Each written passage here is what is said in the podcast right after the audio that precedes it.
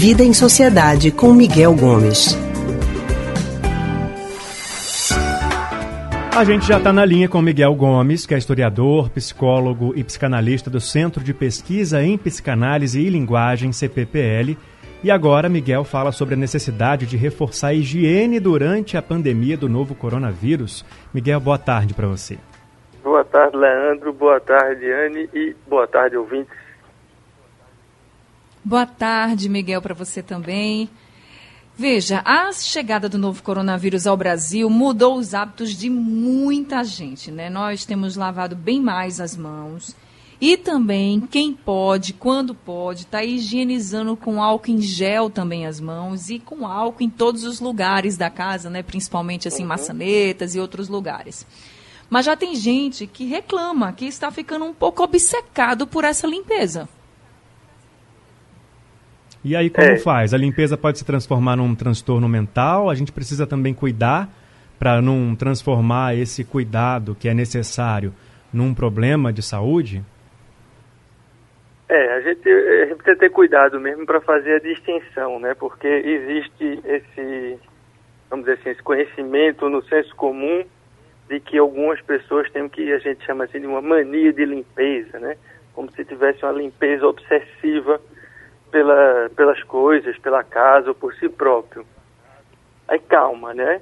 Porque quando isso ocorre de maneira obsessiva, isso é dentro de um quadro em que esse é um sintoma importante desse quadro. É uma daquelas características que aparece e que faz com que nos ajude a entender um pouco o que aquela pessoa está passando.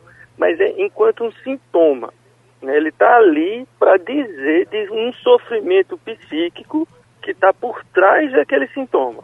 Então, por trás dessa lavagem de mão é, é, exagerada, um cuidado muito grande com, com a limpeza na casa, o que está por trás aí é um sofrimento psíquico decorrente de alguma coisa da vida da pessoa, da história da vida da pessoa. O que a gente vive hoje é completamente diferente. Né? O que a gente está vivendo hoje é um, um rigor maior com a higiene, em função de uma ameaça real, concreta e legítima, né? que é um vírus novo, que não tem cura, né? a gente não tem um remédio para ele, e que a gente, a única forma que a gente tem para evitar o, o, pior é a gente se cuidar, né? a gente evitar o contágio ao máximo. E aí, para evitar o contágio, passa por esses cuidados de higiene. Né? Então, acho que é bem diferente. Né? Hoje a gente faz esse cuidado lavar as mãos o tempo todo, higienizar maçaneta, corrimão com álcool gel e tal, porque a gente tem um propósito real, concreto e objetivo.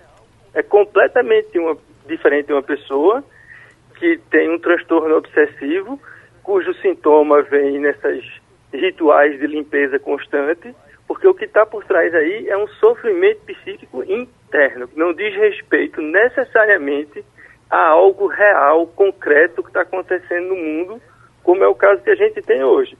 Então, acho que essa nossa eh, higiene de hoje em dia, ela não descamba para uma para um transtorno obsessivo, né?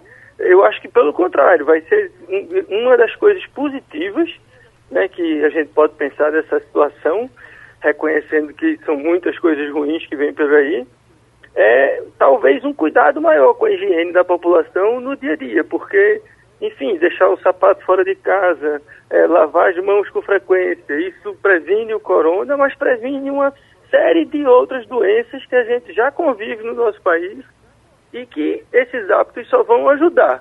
Né? Então, acho que não, não, não precisa colar, né? Cuidar da higiene por conta de, de problemas com doenças é uma coisa a higiene exagerada em função de um sofrimento mental, um sofrimento psíquico, aí é uma outra história que exige uma outra abordagem, é, é bem diferente do que a gente vive hoje.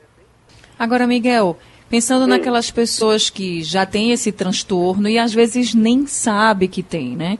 O que, é que você pode dizer para elas? Por exemplo, como é que elas podem identificar? E até mesmo se já foi identificado, se já está em tratamento, por exemplo, mas nesse momento de muita limpeza, como elas podem lidar aí para poder até mesmo balancear, né? Uhum. Quem já tem esse tipo de, de, de transtorno, porque veja, a gente também precisa diferenciar aí o que é exatamente algo da ordem do patológico, né, daquilo que a gente pode chamar de um transtorno psíquico, e aquilo que é um traço de personalidade.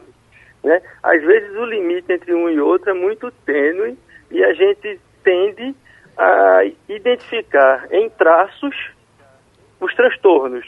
Eu digo a gente no senso comum, né? A gente às vezes pega uma pessoa que tem alguma rigor maior com higiene e os amigos ou alguém já chama que não, essa pessoa tem toque, né? Transtorno obsessivo compulsivo. E aí a gente tem que ter cuidado para não fazer essa mistura, né? Porque isso não ajuda. De fato, algumas pessoas podem desenvolver o toque e essas pessoas precisam de acompanhamento. E o que é que vai distinguir o toque, né, no caso com limpeza e tal, de um traço de personalidade, de uma higiene maior? O, o que mais chama atenção para a gente fazer essa distinção é o grau de sofrimento. Né? A pessoa que tem um transtorno obsessivo, ela não está, por exemplo, lavando as mãos o tempo inteiro porque acha bom lavar as mãos. Porque, ah, eu gosto, então eu vou ali, eu passo no corredor, vou na torneira e lavo minha mão. É não. Isso é fruto de sofrimento. É um pensamento que toma conta dela e ela não consegue não lavar as mãos. Enquanto ela não fizer isso, ela vai ficar angustiada, vai ficar com o pensamento lá, devia fazer, devia fazer, devia fazer. Então veja que isso implica num sofrimento enorme para essa pessoa.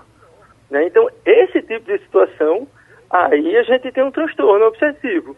E aí essas pessoas precisam de uhum. tratamento psicológico e muitas vezes também associado ao tratamento psiquiátrico. Né? É, é, isso sim precisa. Claro que nesse momento em que esse cuidado com a higiene se exacerba, a gente pode ficar imaginando se isso vai aumentar, não vai aumentar o número de pessoas com esses transtornos, mas acho que são bem distintos, sabe? E a gente precisa ter cuidado para não confundir o traço de personalidade com um transtorno patológico. Tá certo, Miguel. Obrigada, viu, pelas suas orientações aqui também por deixar muita gente tranquila de que a limpeza que você está fazendo em casa aí é uma limpeza necessária. E claro, se você tiver desconfiado de alguma coisa, agora com essas orientações, aí você já tirou todas as dúvidas. Miguel, muito boa tarde para você. Obrigado, Miguel. Obrigado, Leandro. Obrigado, Anne. Boa tarde para todos e sigamos fortes em casa. Exatamente. Até semana que vem, Miguel. A gente acabou de conversar com o historiador, psicólogo e psicanalista do Centro de Pesquisa em Psicanálise e Linguagem, CPPL, Miguel Gomes.